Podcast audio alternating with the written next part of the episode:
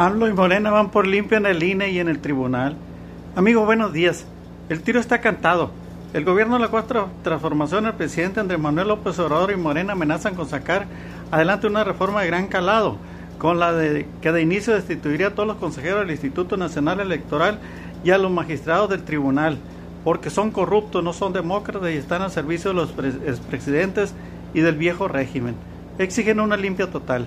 Para que no haya duda, ya el líder morenista en el Senado, Ricardo Montreal, filtró y luego explicó su iniciativa de reforma, la cual, entre otras cosas, contempla reducir de 11 a 7 los consejeros del INE y una vez que los actuales sean despedidos, bajar de 128 a 96 el número de senadores, lo que implica la desaparición de los plurinominales de 500 a 400, los diputados federales con el recorte de 100 diputaciones pluris, la eliminación de las candidaturas a gobernadores de los morenistas Félix Salgado en Guerrero y Raúl Morona en Michoacán, y más reciente el ordenamiento de realizar un recuento de votos en Campeche, con el desconocimiento por parte del Tribunal Electoral del triunfo de Laida Sansores de Morena. Son las gotas que derramaron el vaso de la paciencia tanto de AMLO como de la cúpula partidista y de los legisladores para exigir una limpia total de las instituciones electorales. Denuncian que el INE lo controla una camarilla encabezada por Lorenzo Córdoba y Ciro Murayama, que fueron designados mediante el reparto de cuotas en los sexenios pasados por el PAN y el PRI, y que han emprendido una cruzada contra Morena, quitándole ya en la mesa tres diputaciones federales, y ahora pretenden quitarle alguna gubernatura, entre ellas la de Michoacán, Guerrero y Campeche, que ganaron en las urnas. También acusan al INE de ser un costal sin fondo, sale carísimo, y el tribunal de estar plagado de magistrados calderonistas y corruptos, porque el presidente recién depuesto José Luis Vargas está bajo investigación de la UIF por enriquecimiento inexplicable. El que pretendía ser presidente Reyes Rodríguez le deseó la muerte a AMLO a través de las redes sociales. El que quedó de presidente Alfredo Fuentes reconstruyó sus carros de colección en los talleres del tribunal. En repetidas ocasiones López Obrador ha dicho que es necesario que salgan todos los consejeros y magistrados y ahora se le une Monreal con su iniciativa pero aún más la bancada priista está a punto de presentar una iniciativa de reforma electoral que también contempla la destitución, con la que se podría decir que está echada la suerte de quienes controlan el INE y el tribunal. En otro tema, amigos, lamentable el fallecimiento ayer del director de Cultura del Ayuntamiento de Ome, Víctor Manuel Carrasco.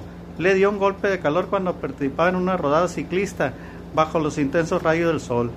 Polémico, el juez acababa de acompañar en su despedida a Billy Chapman. Bomberos, otro año sin festejar debido a la pandemia.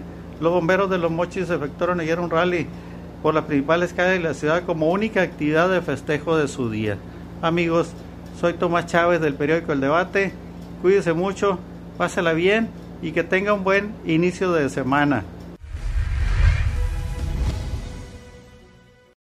Derroche de línea y partidos. Amigos, buenos días. Con papelito en mano y datos verídicos, el presidente del partido sinaloense, Héctor Melesio Cuenca, sube de nueva cuenta al ring y califica de un asalto a una exageración los 24.660 millones de pesos que está pidiendo el Instituto Nacional Electoral para gasto operativo y repartirlo entre los partidos políticos en el presupuesto del 2022. Gran parte de este dinero, al menos la mitad, se debería destinar a combatir la pandemia porque el gobierno federal y los estatales no tienen dinero para la compra de vacunas anticovid para oxígeno y medicina en los hospitales.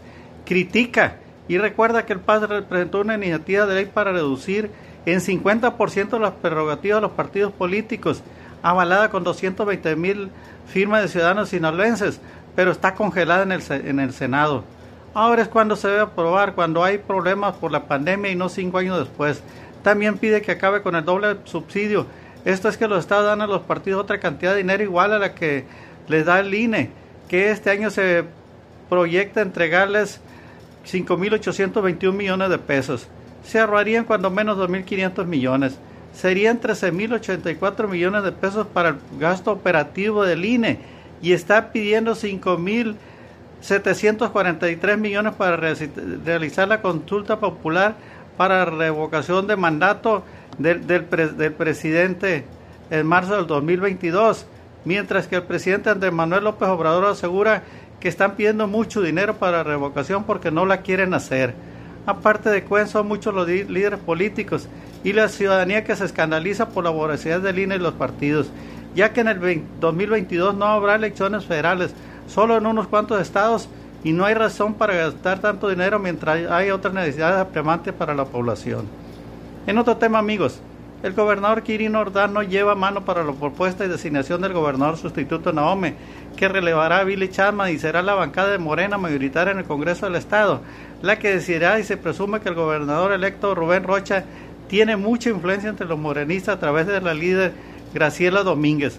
Se espera que pronto, en el transcurso de la semana, se haga la propuesta y se haga la elección, aunque en serio o de vacilada se han venido lanzando los borregos que podrían proponer al exalcalde Álvaro Ruelas para meterle cuña a Chadman o a Genaro García, que se perfila para secretario del ayuntamiento, para adelantar un poco la sucesión a favor del alcalde electo Gerardo Vargas.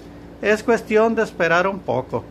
Anaya, una gran telenovela política trae la atención nacional y es la huida del ex candidato presidencial panista Ricardo Anaya, acusado de haber recibido más de 6, mil, 6 millones de pesos de mochada de parte del exdirector de Pemex Emilio Lozoya para impulsar las reformas estructurales, en especial la energética, durante el gobierno de Enrique Peña Nieto.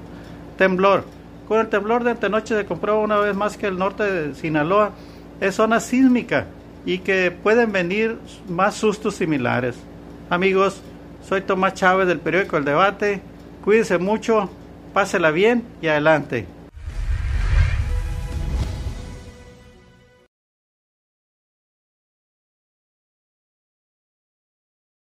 Regreso mixto a clase en la UAS. Amigos, buenos días. A marcha forzada la Universidad Autónoma de Sinaloa se prepara para el regreso mixto a clase del próximo lunes 30 de agosto. Y como parte de los preparativos, el director Jesús Madueña Molina estuvo ayer aquí después de participar en una conferencia de prensa. Se reunió con los directores de unidades académicas de la zona norte. Por lo pronto ya inició la reparación y el equipamiento de escuelas en las que se invertirán 100 millones de pesos. Los estudios que se han hecho por la Secretaría de Educación Pública y verificados por la autoridad de la UAS aquí en Sinaloa demuestran que el 20% de los estudiantes se rezagaron durante la pandemia debido a que no cuentan con equipo de cómputo o internet y urge rescatarlos antes que abandonen sus estudios. Y en el caso de los de preparatoria que pierdan las becas, Benito Juárez, del gobierno federal que tanta falta les hacen.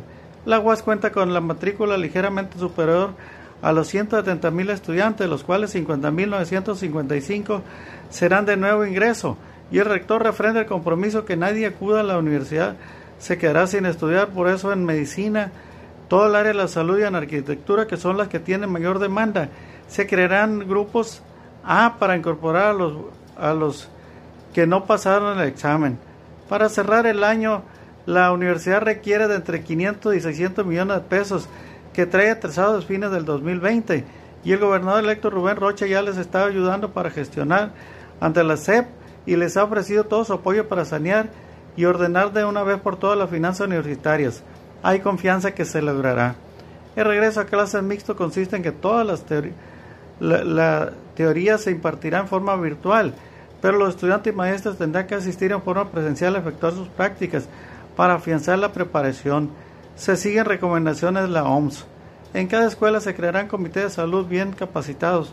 Las clases serán escalonadas y no habrá más de 10 estudiantes por aula. No se pedirán pruebas de COVID, pero se pide a los padres que no manden a alumnos con síntomas y en las escuelas también habrá filtros filtro para evitar contagios. La decisión que toma la UAS de seguro servirá de ejemplo a otras universidades y sistemas educativos.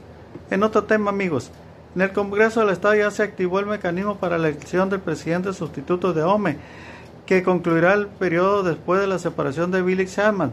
Y ayer en la comisión permanente se, leyó el, acta de, vacante y se agenda para mañana para mañana jueves que se tratará en el pleno del Congreso.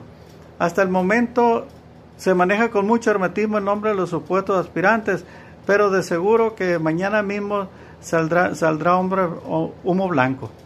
La senadora morenista sinaloense Imelda Castro se perfila para ser electa presidenta de la mesa directiva del Senado para el periodo de sesiones que inicia el 1 de septiembre.